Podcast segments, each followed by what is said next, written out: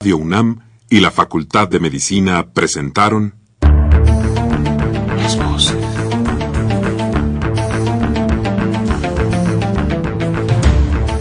Voces. Las voces. Las voces. Voces. Las Voces de la Salud. Reflexión y análisis de las ciencias médicas.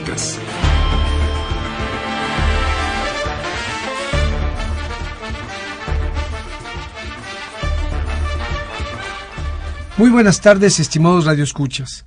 La Facultad de Medicina de la Universidad Nacional Autónoma de México y Radio UNAM tienen el agrado de invitarlos a que nos acompañen en su programa Las Voces de la Salud.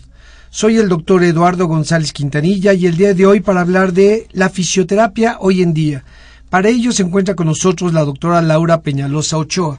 La doctora Laura Peñalosa Ochoa es médico cirujano con especialidad en medicina de rehabilitación y actualmente es la coordinadora de la licenciatura en fisioterapia en la Facultad de Medicina de la UNAM. Su teléfono es 55 78 94 59 y su correo electrónico es lapeo arroba prodigy.net.mx. Buenos días, doctora Laura Peñalosa. Buenos días. Muchas gracias por estar con nosotros. Como siempre, queridos radioescuchas, los queremos invitar a que se comuniquen con nosotros a través de los teléfonos 55 36 89 89 con dos líneas o al 01800 505 26 88 Lada sin costo.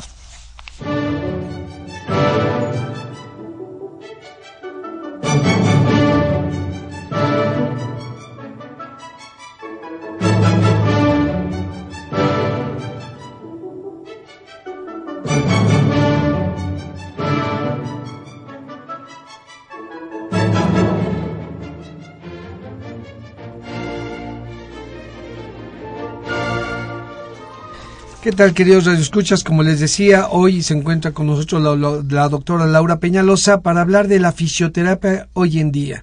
Doctora, pues entremos en materia y qué es la fisioterapia para que todos empecemos entendiendo de qué se trata el programa. Sí, buenos días y muchas gracias por la invitación. Pues la fisioterapia es una profesión de la, de la salud cuyo propósito principal es prevenir o remediar limitaciones o discapacidades provocadas por las alteraciones del movimiento. Esto es a través de una evaluación, diagnóstico y pronóstico funcional. Y eh, también se da una intervención fisioterapéutica a través de medios físicos, como pueden ser la luz, el calor, la electricidad y el ejercicio terapéutico. Eso es, en términos generales, o tiene que ver siempre con la capacidad de moverse. Lo que se trata es de eh, no perderlo, recuperarlo. ¿Cuándo la, fisio, la fisioterapia es necesaria, útil?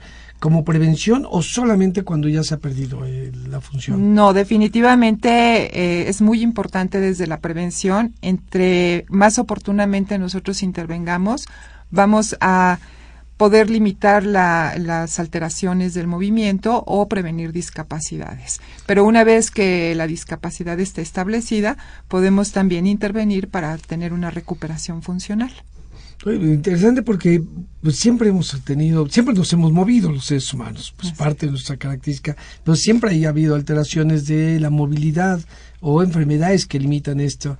Pero la fisioterapia como tal, es, es, siempre ha existido desde cuándo ya es una licenciatura cuál es la historia pues de estas de esta licenciatura y de esta eh, área de bueno, la medicina sí la, la, fisioterapia es muy antigua se conoce ya de, en algunos escritos desde los griegos y de los romanos que eh, el sol y el agua eh, se utilizaban en gran beneficio para algunos padecimientos. Mm. Ya durante mucho tiempo después, eh, que fue en Inglaterra, más o menos a finales del siglo XIX, fue cuando se empezó a utilizar con más frecuencia la fisioterapia, fundamentalmente para aquellos pacientes que tenían debilidad mental.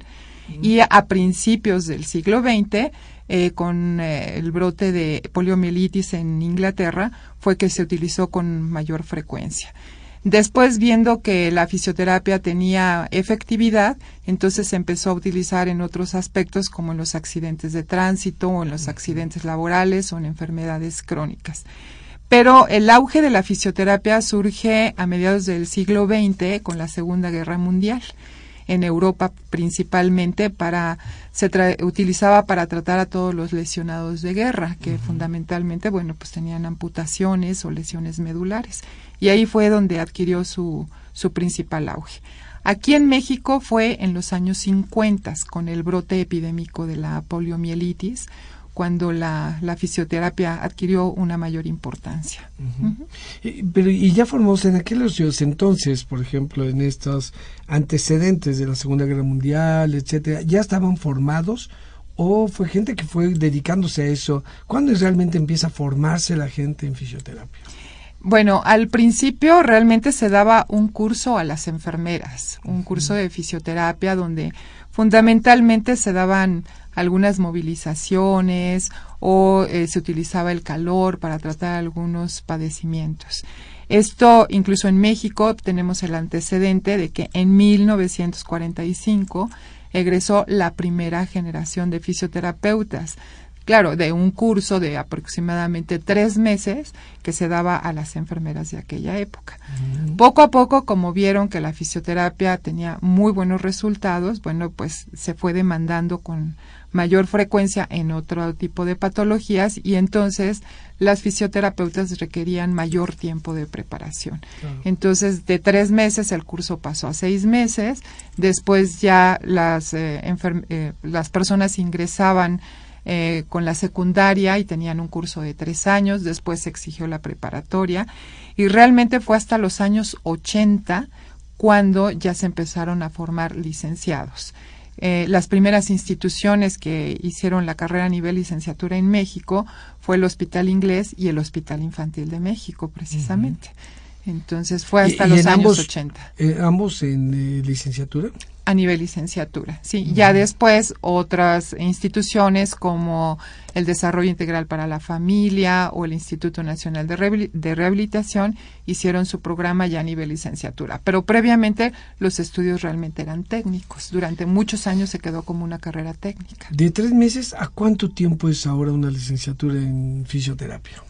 Eh, actualmente pues ya es de cinco años ¿Cinco la licenciatura, sí. La mayoría de los programas tienen la carrera eh, durante cinco años. ha aumentado muchísimo el bagaje entonces de conocimientos y de técnicas y habilidades que deben de aprender. Así es, bueno, pues el desarrollo tecnológico ha eh, originado, ¿verdad?, que esta carrera pues tenga que incrementar el tiempo de formación de los estudiantes. Sí, qué interesante. ¿Y qué, cuál es el perfil de un fisioterapeuta? ¿Qué características debe de tener para poder ser uh, estudiar esta licenciatura? Bueno, pues tiene que tener un alto sentido de, vocación eh, en relación a, la recuperación humana, ¿no? O sea, el, trato humano tiene que tener grandes habilidades de, de comunicación, lograr hacer una excelente empatía con, con las personas para, porque bueno, el fisioterapeuta, eh, incluso más allá que el médico, tiene una interrelación con su paciente muy, muy estrecha.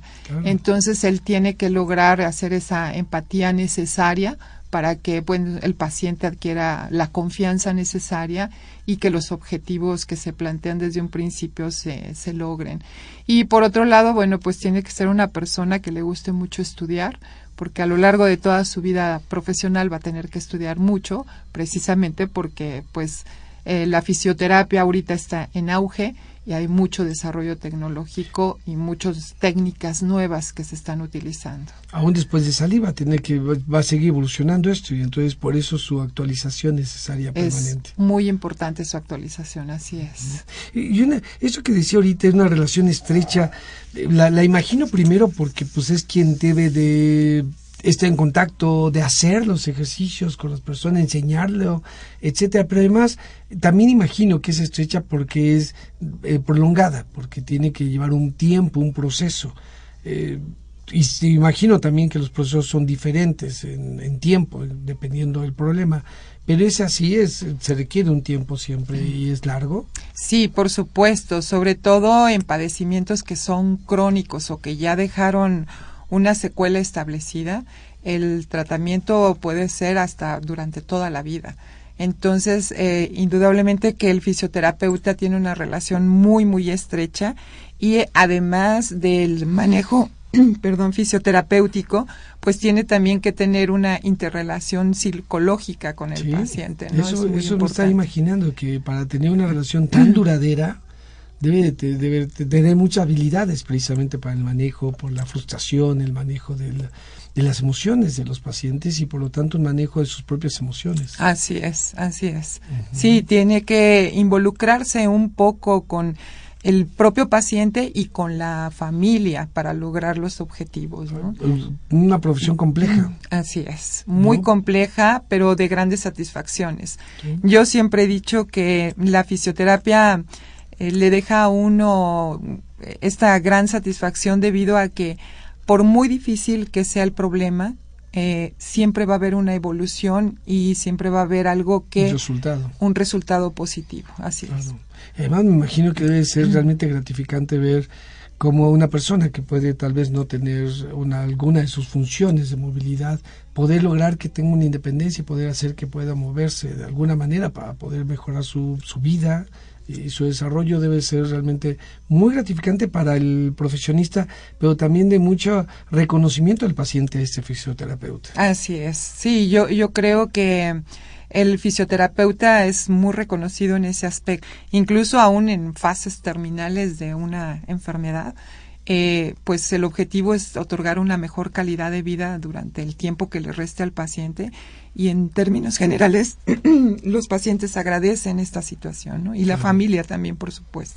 Sí que decía yo lo hace complejo porque solamente no solamente es una adquisición de conocimientos eh, técnicos y, de habilidades sino todas estas eh, herramientas de comunicación con el paciente y con, la familia, el manejo de eso no es fácil. Los que lo hacemos eh, sabemos que es complicado. No, no es nada fácil. Por eso sí es muy importante que la persona que quiere estudiar esta carrera tenga una gran sensibilidad eh, y, y un gran manejo de todas sus emociones para poder enfrentar situaciones, porque definitivamente son situaciones muy complejas, muy difíciles, ¿no? De los pacientes. ¿Y quién estudian más esta carrera? ¿Los hombres, las mujeres? ¿Una, una carrera mixta? ¿Cómo es el perfil de los estudiantes? No, durante muchísimos años realmente quienes han eh, preferido esta licenciatura han sido las mujeres. ¿Sí? ¿Qué porcentaje tienen ahorita? Pues en este momento tenemos un 70-30. 70% de mujeres y 30% de hombres. Pero hasta hace unos 3, 4 años teníamos 90% de mujeres y un 10% de hombres. Está creciendo el interés de los hombres por esta licenciatura. Sí, así es. Sí, yo creo que lo que han visto los hombres también es que hay una gran cantidad de ramas de la fisioterapia a la que se pueden dedicar y los hombres prefieren mucho el área del deporte. Ah, Pero ellos. ellos prefieren el área del deporte y las mujeres prefieren más el área pediátrica o el área de los adultos mayores, el área geriátrica, ¿no? Porque pues sabemos que la mujer tiene un poco de más sensibilidad en este sentido, ¿no? una mayor paciencia. Entonces, es una licenciatura que tiene ramas, que dedican después a todas estas eh, diferentes áreas. Sí, bueno, al principio los fisioterapeutas tienen que adquirir los conocimientos en todas las áreas. ¿Los cinco años o hasta un año? Hasta el tercer año. El primer año se dan todas las ciencias básicas. Las ciencias básicas tienen como objetivo conocer la integración del cuerpo humano y cuál es su relación con el movimiento. Ya en el segundo año, ellos empiezan a aprender las diferentes técnicas para la evaluación funcional, así como las diversas modalidades fisioterapéuticas y empiezan a practicar entre ellos mismos, entre pares, para ir adquiriendo las competencias. En el tercer año ya ven toda la patología de todas las ramas de la fisioterapia y aprenden a hacer un diagnóstico y una evaluación funcional de cada una de esas patologías y eh, indicar y eh, prescribir y este y aplicar todas las modalidades fisioterapéuticas. Y en el cuarto año ya pueden elegir una rama de profundización de su elección que en este en nuestro programa de, de la licenciatura tenemos cuatro ramas fundamentales. Una es la de geriatría, otra es la pediátrica, otra es ortopedia y lesiones deportivas y una cuarta que es la neurológica. ¿Y, y cómo lo, lo- cuál es la más solicitada de todas estas? Porque bueno, la verdad es que todas suenan muy interesantes. La verdad es que la geriátrica me parece eh, fundamental, entre otras razones, pues porque somos un país que está envejeciendo, cada vez somos y seremos más viejos en este país, así que necesitaremos de estas de estos eh, fisioterapeutas para que nos ayuden, porque además con la vejez va la, los problemas de movilidad, ¿no? Es algo que, Claro. que es inherente. Lo pediátrico me parece fundamental por todos los problemas que pueden solucionarse eh, para el resto de la vida potencialmente, con un impacto muy fuerte. Pues lo deportivo, la verdad es que este, sí me, me- hace sentido que les llame tanto la, la atención a los varones y la neurológica, que bueno, también los problemas neurológicos en la gran mayoría requieren de un apoyo este, de esto. ¿Cuál es la más solicitada? ¿Cómo le hacen con esto? Las dos ramas más solicitadas son la ortopédica y lesiones deportivas y la pediátrica. Mm, Eh, yo supongo en el área pediátrica es porque el niño tiene un gran potencial de recuperación y Sí, entonces claro. esto provoca de verdad grandes satisfacciones. sí, me imagino. Eso por un lado. Y en el área ortopédica y, y de al- Y deportiva. lesiones deportivas, eh, bueno, ellos eh, les gusta mucho el ver cómo los profesionales de alto rendimiento, por ejemplo, también los pueden capacitar y los pueden entrenar para tener una, un- una mejor eh, actividad deportiva. Entonces creo que esas son las razones. Geriátrica y neurológica no tanto porque son problemas más crónicos, más severos, que sí dejan secuelas muy importantes. Entonces, eh, por eso creo que O sea, no las eligen el- tanto. La, la posibilidad de frustración es mayor en esas y por eso tal vez este, eh, son menos solicitadas. Así es. El manejo de frustración entonces también será un elemento importante para los que quieran estudiar estas licenciaturas. Por supuesto, yo creo que en toda prescripción fisioterapéutica tienen que marcarse muy bien los objetivos y conocer cuáles son las limitaciones.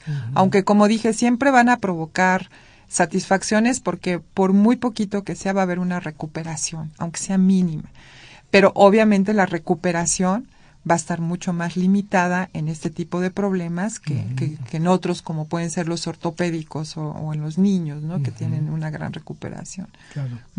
y, y cómo le? Entonces, eh, se van sobre todo estas dos eh, eh, preferencias, pero las otras también son cubiertas por estudiantes. También son cubiertas, sí. Eh, también hay personas que les gustan estas áreas, pero bueno, con menor frecuencia, ¿no? Con mayor frecuencia. ¿De qué número de alumnos estamos hablando que están estudiando en nuestra facultad esta licenciatura? Bueno, la, la, la carrera ha sido un poquito compleja. La licenciatura inició en la Facultad de Medicina en el año 2012, ingresó la primera generación. Todo el proyecto estaba para que eh, se aceptaran solamente 30 alumnos, porque esta licenciatura se impartiría en una sede hospitalaria como es el Hospital Infantil de México. Sí. ¿Por qué el Hospital Infantil? Bueno, porque tenía una trayectoria desde 1945 en la formación de recursos humanos y por la gran experiencia que tenía, pues no se seleccionó, se propuso que esta fuera la sede. Entonces su director actual, que es el doctor eh, José Alberto García Aranda, aceptó la propuesta y el proyecto inicial fue que íbamos a aceptar a 30 alumnos. Sin embargo, nos sorprendió una gran demanda que tuvimos y en esa ocasión, en lugar de aceptar a 30 alumnos, se aceptaron a 45 alumnos. Qué bárbaros. Así es. Para el siguiente año, que fue la generación del 2013, la demanda todavía fue mucho más grande y entonces, en lugar nuevamente de aceptar a 30 alumnos, se tuvieron que aceptar a 74 alumnos, lo que nos obligó a abrir a dos grupos. Inicialmente, bueno, continuamos en el Hospital Infantil de México, pero ya estábamos rebasando su capacidad. Y de esa manera nos apoyamos en el Hospital General de México, solicitamos también el apoyo para, para este proyecto de implementación de la licenciatura. Ellos aceptaron y entonces teníamos programado que para el 2014 íbamos a tener un grupo en el hospital infantil y un grupo en el hospital general. Pero resulta que nuevamente para el 2014 la demanda nos rebasa y se aceptaron 120 alumnos. y nuevamente tuvimos que apoyarnos de otra institución que es el Hospital de Especialidades del Centro Médico Nacional. Entonces, eh, pues la demanda nos estaba rebasando, ¿no? Eh, entonces lo tuvimos que limitar y lo hicimos a través de una modificación en la modalidad de ingreso. Antes era una carrera de entrada directa y ahora es de entrada indirecta. Y entonces ahora limitamos el ingreso de alumnos solamente a 90 alumnos es lo que actualmente estamos aceptando por ello, este, perdón, para cada año y eh, se distribuyen en las tres sedes hospitalarias que ya tenemos. ¿Y cómo es la indirecta? La directa es obviamente entonces entraban solicitando la, su inclusión eh, habiendo pasado el examen para medicina es, o, o para, eh, para, entrar a fisioterapia. No, cuando era de entrada directa eh, solicitaban su ingreso directamente a, a, fisioterapia. ¿Y hoy? Hoy tienen que solicitar su ingreso a medicina, a enfermería, a química o a cirujano dentista. Medicina, enfermería. Cirujano dentista o química. O química. Una vez que son aceptados en cualquiera de estas carreras, tendrán que después hacer un proceso de selección para poder entrar a fisioterapia y este proceso consiste en un examen de conocimientos, un examen psicométrico y una entrevista estructurada y después de, aprobar todos estos exámenes, entonces son aceptados en fisioterapia. ¿Cuántos en este año fue la primera vez que hicieron esto? Así es. ¿En este 2015? Sí. ¿Cuántos alumnos, o sea, tuvieron que entrar eh, alumnos que hubieran quedado en medicina, enfermería, químico u odontología y que habiendo ingresado ahí desearan entrar a fisioterapia? Así es. Y tuvieran que tener este proceso de un dos exámenes, uno de conocimientos, uno psicométrico y una entrevista. Sí, así es. ¿Cuántos alumnos eh, hicieron este, este proceso para que ustedes aceptaran 90? Tuvimos 240 alumnos. Sí, de hecho estábamos un poco temerosos porque al hacer la modificación pensábamos que no íbamos a tener tanta demanda, sobre todo si había alumnos que ya habían entrenado a medicina, decíamos nosotros difícilmente van a modificar su, su, su solicitud, ¿no? su selección y bueno, nos llevamos esa gran sorpresa este, de ver que no, que sí tuvimos una, una buena demanda y bueno, entonces hubo un buen proceso de selección. Sí, claro. Primero llaman la atención dos cosas. Uno, cómo se ha incrementado el interés de, los eh, jóvenes por esta nueva este, licenciatura. Eh, habla también de la necesidad que se tiene de ello, ¿no? Porque seguramente es parte de lo que lo que está influyendo en esta en esta selección de los alumnos. Y un segundo aspecto que quisiera que después lo comentáramos es 240 alumnos para 90 hace un buen proceso para seleccionar los, los candidatos ideales a la licenciatura. Así es, así es. Sí, porque, bueno, primero nosotros evaluamos el examen de conocimientos y los que obtienen un mayor puntaje son los que se seleccionan y después de ahí eh, pasan a otro proceso que ya es ver los intereses vocacionales realmente, eh, pues la, la, inquietud que ellos tengan, ¿no? Realmente de, estudiar la, la, carrera, la licenciatura. Sí, pues muy buen proceso, entonces, un buen número para poder seleccionar. Así es. ¿A qué le atribuye que haya este crecimiento tan importante en los eh, jóvenes por esta licenciatura? Yo creo que son dos factores. Primero, es evidente que todavía los alumnos o, los muchachos siguen interesándose por carreras en el área de la salud. Eh, sabemos que, por ejemplo, medicina, pues es una de las carreras más demandadas. Y al ver otra alternativa en, en el área de la salud, bueno, pues la están seleccionando pero también porque se han encontrado que los índices de discapacidad se han incrementado de manera significativa. Actualmente la Organización Mundial de la Salud calcula que aproximadamente un 15% de la población mundial sufre de algún tipo de discapacidad.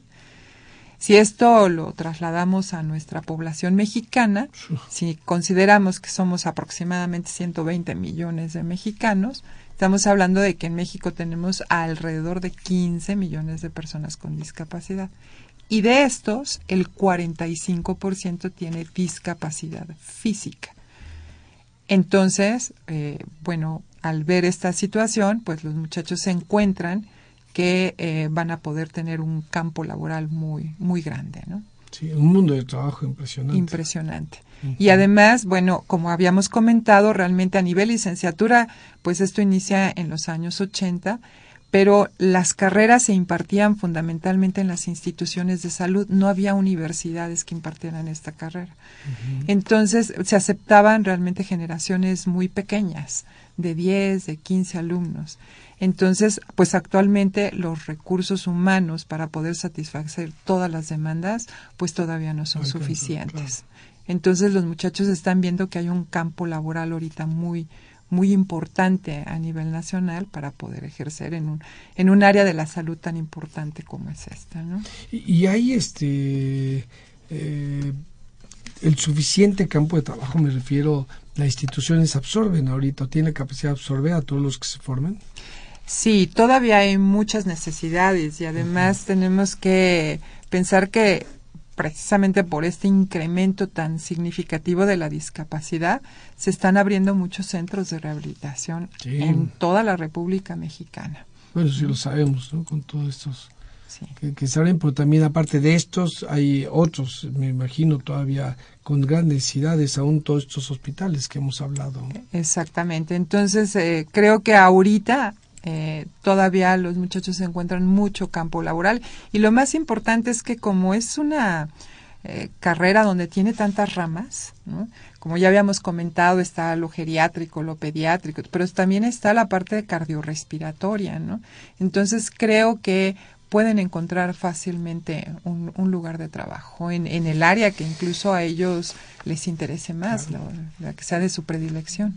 Y, la universidad, la Facultad de Medicina en particular, la UNAM en, eh, en lo general, empezó con estas, eh, en el 2012 decía que antes lo daban las instituciones de salud y hoy a las universidades. ¿Qué otras universidades están dando este fisioterapia, esta licenciatura? Bueno, a partir del año 2000 aproximadamente, eh, como que empezó un gran interés por la fisioterapia en las universidades y adquirió un auge que realmente ha sido impactante. Entonces, de hecho, actualmente ya existen más de 40 programas de, de, la licenciatura, y, pero fundamentalmente se daban en las universidades privadas. No había prácticamente universidades públicas.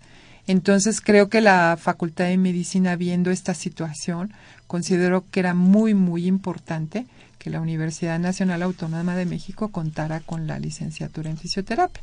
Y además creo que también la Facultad de Medicina, pues realmente había ofrecido durante muchos años solamente la carrera de medicina. Sí, así es. entonces esto lo vio como una alternativa para ofrecer otras eh, opciones. a los alumnos eh, y, no enfocar tanto hacia la medicina, sino también dar otras alternativas en el, en el área de la salud. Y bueno, y creo que ha sido un éxito, ¿no? Porque de hecho en algún momento se consideró una de las carreras con mayor demanda y con mayor índice de, de, rechazo porque estábamos aceptando realmente al punto siete por ciento de los aspirantes. Medicina, medicina, claro. Medicina acepta al 8% y nosotros estábamos aceptando al punto siete por ciento. Entonces esto fue, fue muy interesante. Y creo que otra de las cosas también que, que debo de mencionar que son importantes es el hecho de que se hayan realizado en, dentro de las instituciones, o sea, desde el primer día de la formación de los alumnos están en un hospital. Y esto es eh, fundamental, esto garantiza o, eh, o favorece realmente que los alumnos adquieran una gran calidad en su formación, porque tienen un trato eh, a lo mejor desde el primer día indirecto con el paciente, pero ya desde ese momento empiezan ellos a sensibilizarse, ¿no? En, lo importante que es el trato con el paciente, el tener una actitud, una conducta eh, adecuada, necesaria, el, portar un uniforme, eh, o sea, una serie de, conductas que ellos deben de tener para poder ejercer en forma adecuada su profesión y esto lo sensibiliza el hecho de estar en una institución. Totalmente de acuerdo, yo creo que es una de las fortalezas entonces lo que esto está planteando porque precisamente los alumnos del primer momento empiezan a profesionalizarse, empiezan a hacer y, a, adquirir las competencias por imitación. ¿no? Tienen, están viendo hacer los procesos. Muy bien, vamos a regresar en un momento, vamos a tener un receso y regresamos con lo- la, la doctora Laura Peñalosa y estamos hablando de la fisio- fisioterapia hoy en día.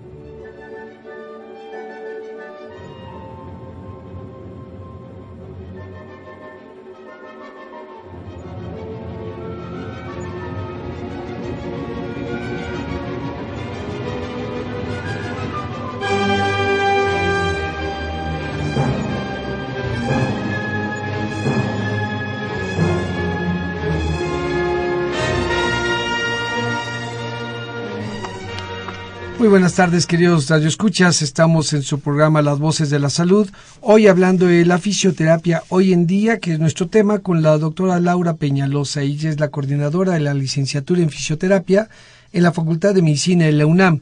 Hemos hecho a los primeros minutos un recorrido sobre esta licenciatura, que ha sido realmente muy interesante conocer los datos, cómo ha ido creciendo el interés de los estudiantes por ella. Y también como la Facultad de Medicina ahora tiene cuatro eh, licenciaturas, era solamente medicina hasta hace unos años, y hoy tenemos medicina, ciencias biomédicas, eh, eh, Ciencia forense. ciencias forenses también, y hoy también fisioterapia. Así Sí, es. eso es la, la- la que estamos. Tenemos además algunas llamadas que vamos a dar cauce. La señora Laura Cruz nos dice un comentario y una pregunta. Si tiene tanto tiempo esta carrera, ¿por qué hay personas que parece que no supieran lo que hacen cuando ayudan a algún paciente que no se puede mover? O, que, o si tienen tan poca exposición, ¿qué hacer en esos casos?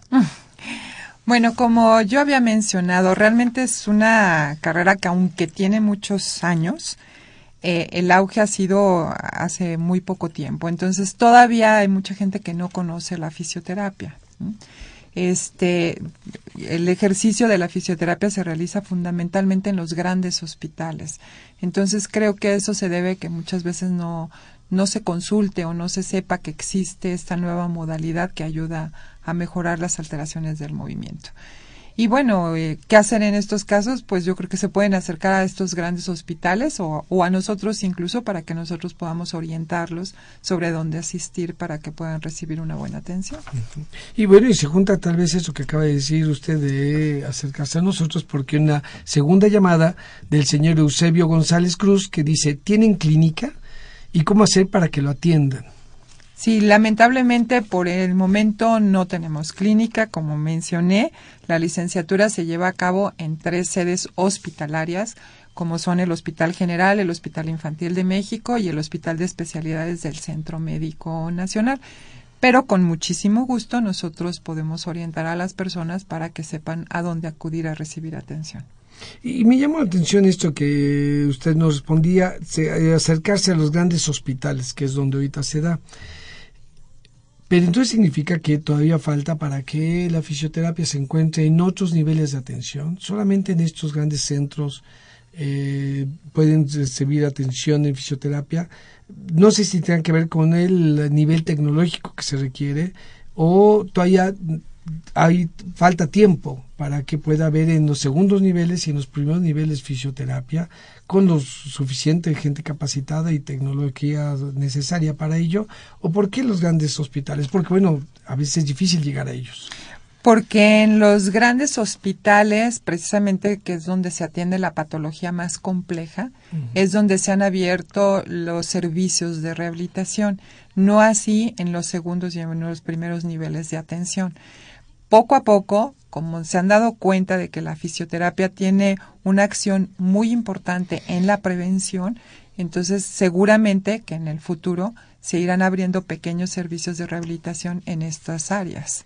Sí, pues, sí, sí es parte de un proceso, ¿no? Y sí tendría que, que, ser parte de lo que de lo que debería ocurrir, porque hay muchas eh, patologías que no tendrían tanta complejidad, cronicidad, etcétera, que podrían ser eh, prevenirse para que no llegaran a esos centros, que se atendieran a tiempo, pero tendría que tener esa accesibilidad a la gente en nuestros niveles de atención. Exacto. Sí, todavía, eh, insisto, como esta carrera pues ha ido evolucionando poco a poco. Todavía falta mucho por crecer.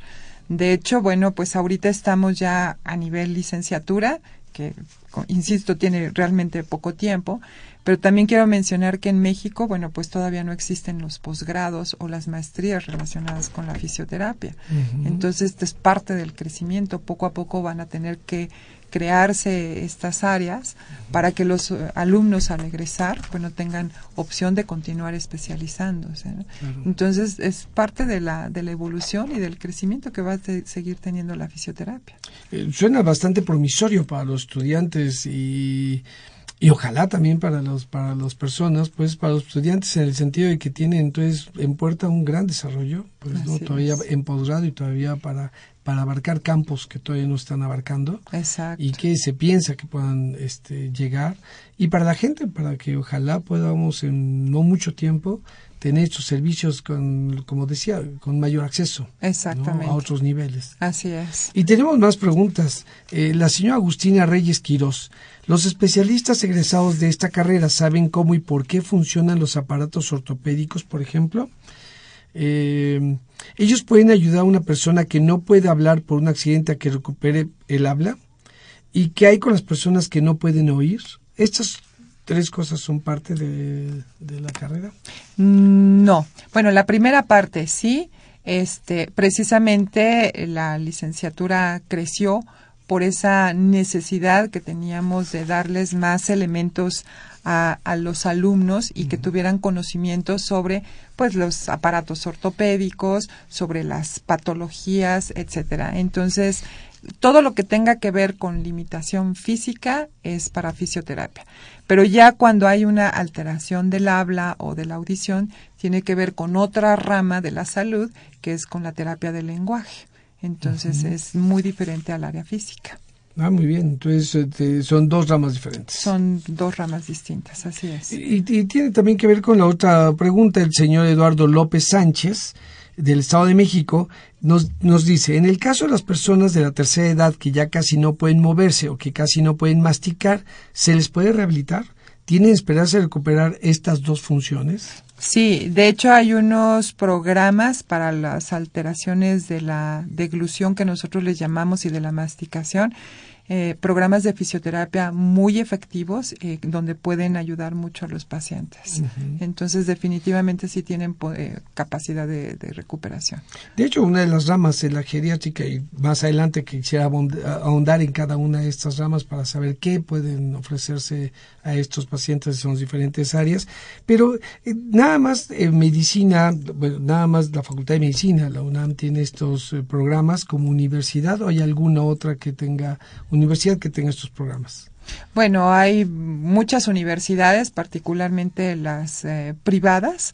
Eh, hay más de 40 programas universitarios este, a nivel de toda la República y donde más se han desarrollado es en el estado de Puebla, donde aproximadamente hay 14 programas. Ahí no sé cuál fue la razón, pero ahí fue donde obtuvo mayor auge. Qué curioso, ¿no? Sí, sí, sí, fue algo curioso. No, no encontramos ninguna relación así, el por qué se haya desarrollado ahí, pero bueno, Puebla es uno de los estados que tiene el mayor número de, de programas. Y dentro de la Universidad Nacional de Autónoma de México hay otro plantel que es la eh, Escuela Nacional de Estudios Superiores de León, la que Ah, conocida como la Inés León, que tiene también la licenciatura en fisioterapia. De hecho, ellos iniciaron un año antes que nosotros. ¿Y es la misma? ¿O, Es- hay una diferencia? No, es exactamente la misma. El plan de estudios es exactamente igual, tanto en la Inés León como, como nosotros. De hecho, nosotros tomamos su modelo. El plan de estudios que ellos tenían, nosotros lo tomamos como modelo, hicimos algunas modificaciones y ya se implementó en la Facultad de Medicina, pero es exactamente el mismo. Quizá la única diferencia es que allá en la Inés León sí tienen una clínica de rehabilitación dentro de la propia facultad, porque obviamente ellos están un poco más limitados en cuanto a sedes hospitalarias. ¿no? Y, y Ellos entonces tienen su propio eh, hospital y digamos su campus. su campus. Exactamente. Y bueno, y nosotros, como ya habíamos comentado, lo hacemos en sedes hospitalarias desde el principio. Esa es Claro. quizá la diferencia, pero el resto es exactamente lo mismo. A ver, entonces la universidad tiene dos áreas donde se da esa licenciatura. Así es. Una en León, Así es. en la ENES, en la Escuela de Estudios Superiores de León, Así es. y en la otra aquí en la Facultad de Medicina, en estas sedes hospitalarias. Así es. Y tienen el mismo programa, la misma calidad, lo mismo, la misma duración, cinco años. Exactamente. Es exactamente lo mismo.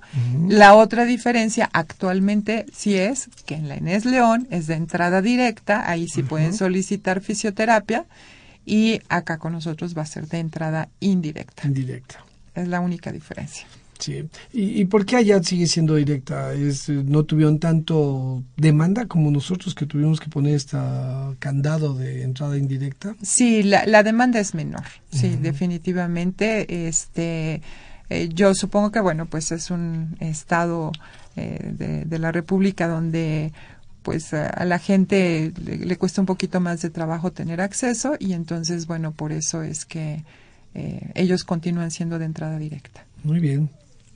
Y, y el- el- algunas, eh, eh, tal vez para que nos quede todos más claros, sobre todo a la gente, nuestros radioescuchas y, y a, y a un servidor, ¿cuáles son lo que atiende cada una de estas áreas que nos decía, estas ramas de profundización que toman en los dos últimos años? O sea, a partir de cuarto y de quinto es que ellos ya se van, sobre todo a, ca- a- a su área de preferencia. Eh, ¿Geriatría qué ofrece? ¿Qué es lo que ellos van a encontrar en esta rama? Bueno, en el área geriátrica, lo primero que ellos tienen que aprender es cómo se da el proceso de envejecimiento. Que este proceso, pues, es natural, es normal, pero va a generar una serie de eh, dificultades que van a, a traer como consecuencia limitaciones en el movimiento. Entonces, para poder entender cómo se da ese proceso, tienen que, que conocer eh, todo este eh, modificaciones que se van dando en el cuerpo humano, eh, producto del proceso degenerativo normal, digamos, que se tiene que dar. Una vez que lo identifican, pueden realizar acciones que van a permitir prevenir el establecimiento de secuelas o ayudar a mejorar las limitaciones eh, del movimiento provocadas por ello, con una serie de, de programas y de, y de técnicas que pueden ayudar a que el adulto mayor cada vez tenga una mejor calidad de vida. ¿Y el adulto mayor también utiliza aparatos ortopédicos? ¿También se utilizan en geriatría ciertos tipos de aparatos? ¿Son como más visibles o más comunes o más este esperables en, en el área pediátrica? ¿También se utilizan en el área geriátrica? Bueno, depende del- de la alteración que ellos tengan. Por ejemplo, si son pacientes que tienen problemas de osteoartrosis en la rodilla o que han tenido algún problema de cadera o a nivel de columna, a lo mejor será necesario que utilicen algún tipo de aditamentos, como pueden ser bastones, andaderas, etcétera, ¿no?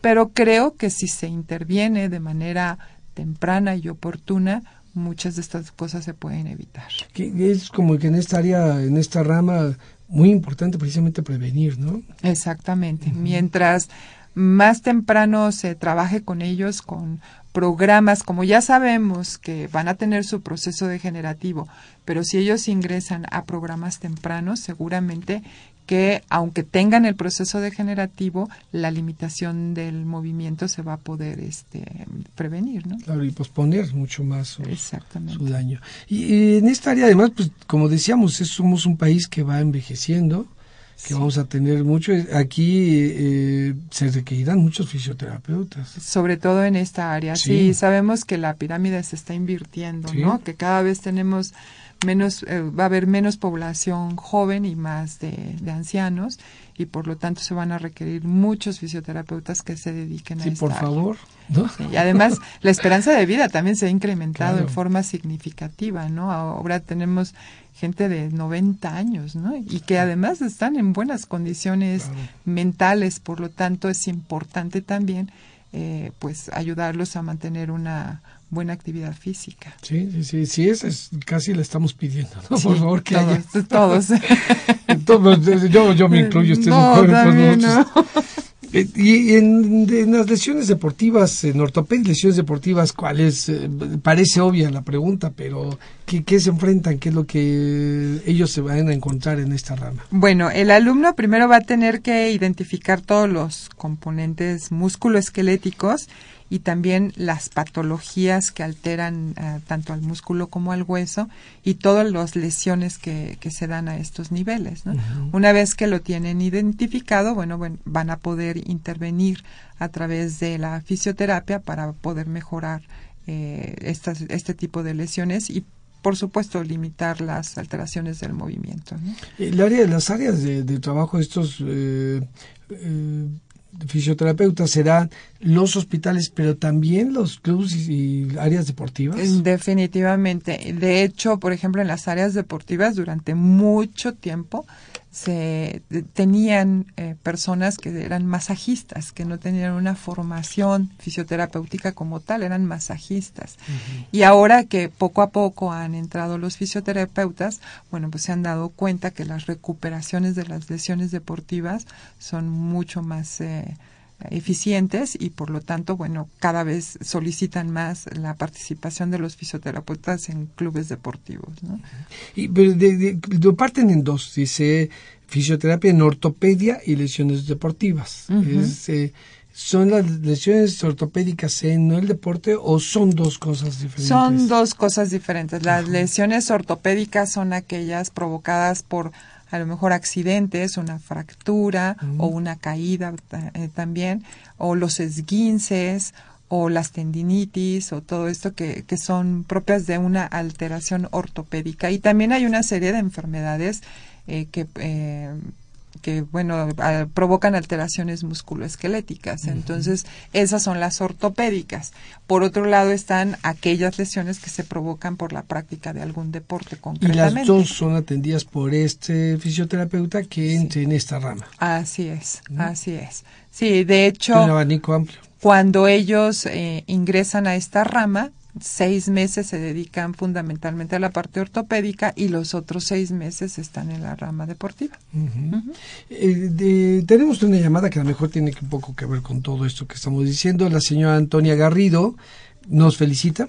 Feliz al programa. Dice, mi esposo padece las cervicales. Le mandaron a hacer ejercicios y que le colocaran aparatos cuando vamos con el doctor, además de algunos ejercicios en, ca- en casa. ¿Esto es correcto? ¿Le va a funcionar esto para que ya no tenga problemas con sus cervicales? Bueno, es difícil emitir una opinión así. Este, yo creo que hay que hacer una valoración, determinar exactamente qué tipo de, de lesión tiene en sus cervicales para poder definir si con esto va a tener una recuperación. ¿no? Claro. Porque, bueno, la- en la columna hay muchos padecimientos, ¿no?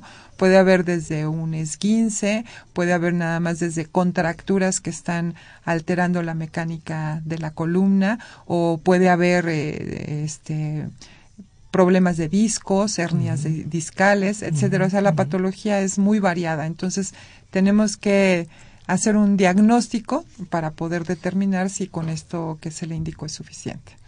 Sí, eh, ojalá y su médico sea alguien eh, capacitado en esto, un ortopedista. O un especialista en medicina de rehabilitación. Yo creo que eso es lo ideal y esto también es importante, ¿no? El fisioterapeuta efectivamente hace un diagnóstico y una evaluación, pero básicamente funcional, por las alteraciones del movimiento. Pero el médico, el médico es el que hace un diagnóstico de la patología o de la enfermedad que está provocando este tipo de alteraciones.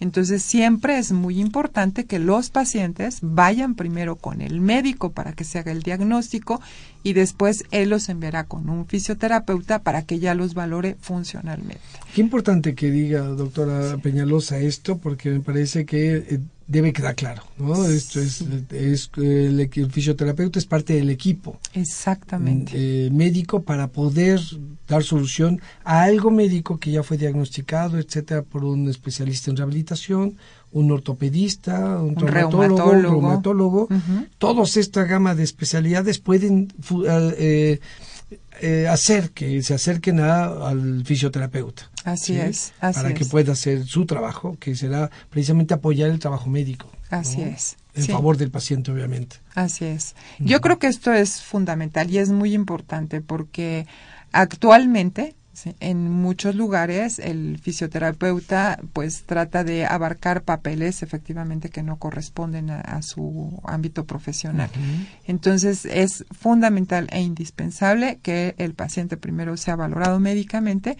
para que después el fisioterapeuta pueda ayudarlo en lo que aplica las limitaciones del movimiento. Qué importante que, lo, que, que fue aclarado -huh. esa parte. Y después el, la, el fisioterapeuta que tiene esta rama de la neuro neurológica, ¿qué es lo que va a enfrentarse? ¿Qué es lo que va a encontrar? Bueno, primero tiene que conocer pues toda la anatomía y la fisiología del sistema nervioso, pero lo más importante es la capacidad que tiene el cerebro de, eh, de, una plasticidad, es decir, que eh, aun cuando el cerebro está lesionado, al ser plástico tiene la posibilidad de echar a andar otras vías, pero estas vías solamente se logra si se estimula el cerebro. Entonces, el fisioterapeuta tiene que conocer todo este proceso para eh, a poder dar con una serie de técnicas que ayuden a esta plasticidad y tratar de que se recupere en la medida de lo posible las secuelas que hayan quedado establecidas. Uh -huh. Pero también, indudablemente, y esto es en todas las ramas, bueno, intervenir oportunamente para evitar el establecimiento de secuelas. Uh -huh. Y en la parte neurológica, pues nos referimos fundamentalmente a aquellos eh, trastornos provocados por enfermedades vasculares cerebrales, como son las embolias o una ruptura de aneurisma, o en los procesos demenciales, como pueden ser Parkinson, Alzheimer, o en las lesiones medulares, ahí es donde se da la fisioterapia neurológica.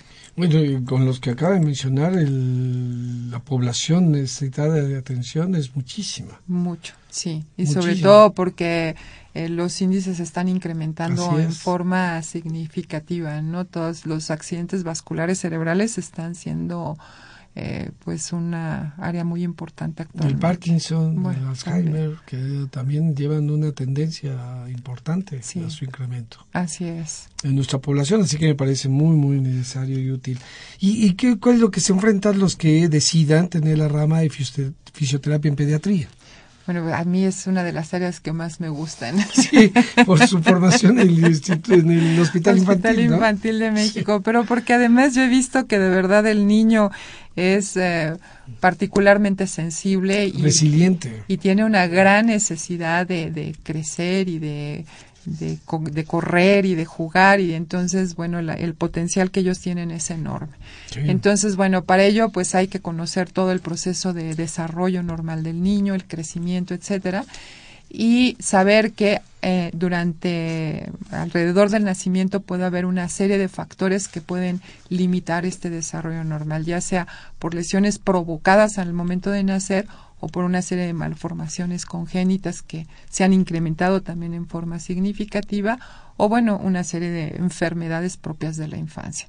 Entonces, ah. el fisioterapeuta tiene que conocerlas para poder también pues aplicar todas las modalidades que él conoce y tratar de que el niño pues recupere al máximo su potencial, ¿no? Sí, que es mucho, que es mucho de los niños, y verdad, con, su, con, una capacidad de superación de adversidades, de resiliencia muy, muy fuerte. Así es. Así que que potenciarlo y ayudarlos a ello. Tenemos algunas llamadas más, ya casi en este final de, de programa. El señor Rogelio Cortés Germán dice, mi esposa es la que acaba de hablar sobre el, esto del masticar o hablar. Dice, lo que me molesta es el músculo mastoideo. Voy a terapias de rehabil- rehabilitación porque tengo lastimado las cervicales. También tomo medicamentos, hago diario ejercicio, pero me sugieren una cirugía a nivel de la nuca, cosa que no quiero hacer. Sigo con muchas molestias. ¿Me puede orientar la doctora Peñalosa? Eh, es nuevamente es un poquito complejo, ¿no? Eh, emitir una, un diagnóstico, una ayuda sin conocer bien el caso. Eh, hay que hacer una valoración para poder eh, eh, decidir exactamente qué es lo que requiere el paciente. Eh, sin embargo, por ejemplo, en trastornos de la deglución sí necesitamos gente especializada porque es, digamos, es un, otra rama de la fisioterapia donde no todo el mundo tiene la capacidad o el entrenamiento adecuado para poder realizarlo.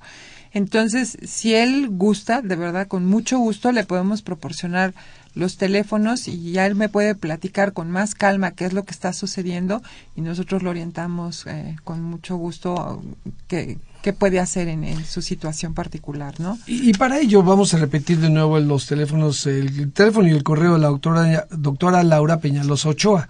Y el teléfono es 55789459, lo repito, 55789459 y el correo es lapeo. Una última llamada es de la señora Hilda San Román. ¿Qué diferencia hay entre fisioterapeuta y osteópatas? El fisioterapeuta fundamentalmente, eh, bueno, como ya comenté, ellos hacen un diagnóstico funcional y ellos utilizan una serie de medios físicos para poder eh, eh, mejorar las, las limitaciones del movimiento.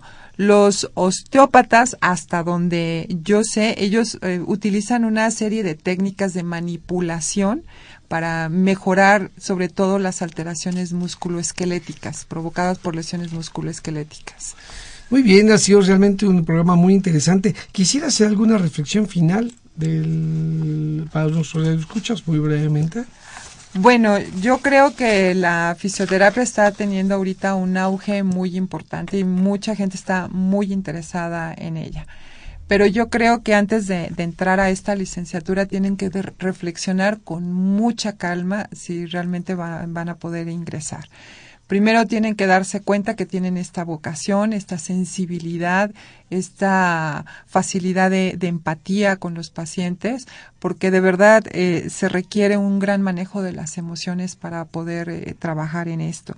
Y sobre todo tienen que saber que van a tener que estudiar mucho a lo largo de, su vida profesional y eh, que no es una carrera fácil, ¿no? O sea, yo he encontrado a muchos chicos que cuando entran de pronto se dan cuenta que era mucho más difícil de lo que ellos esperaban. Entonces tienen que estar sensibles de que no es nada sencillo, que van a tener que, que trabajar y estudiar mucho. Entonces, y que son procesos largos. Así la es. frustración tiene que ser parte de lo que deben de trabajar porque es un proceso largo siempre. Exacto. Entonces, bueno, que se informen muy bien, que prueben antes de ingresar a la carrera, que, que vayan a algunos centros donde haya rehabilitación para que ellos vean si realmente están inclinados hacia esta área. Y que tengan una buena orientación vocacional. Exactamente. Entonces, me parece muy importante todo eso que les acaba de decir. Y bueno, la verdad es que nosotros les decimos a nuestros radioescuchas que eh, esta información es parte de las funciones de la universidad, eh, la difusión del conocimiento, pero se cierra el círculo cada vez que ustedes también lo comparten con todos sus seres eh, allegados que tengan. Compártalo, coméntenle de todo esto que escuchó aquí en el programa Las Voces de la Salud, háblelo con sus vecinos, familiares, amigos y nosotros lo esperamos la próxima semana. Esta fue una coproducción de la Facultad de Medicina y Radio UNAM, a nombre del doctor Enrique Graue Vickers, director de la Facultad de Medicina, y de quienes hacemos posible este programa. En la producción y realización, la licenciada Leonoro, Leonora González Cueto Bencomo, la licenciada Erika Lamilla Santos, en los controles Socorro Montes y en la conducción el doctor Eduardo González Quintanilla. Les agradecemos su atención. Radio UNAM y la Facultad de Medicina presentaron Las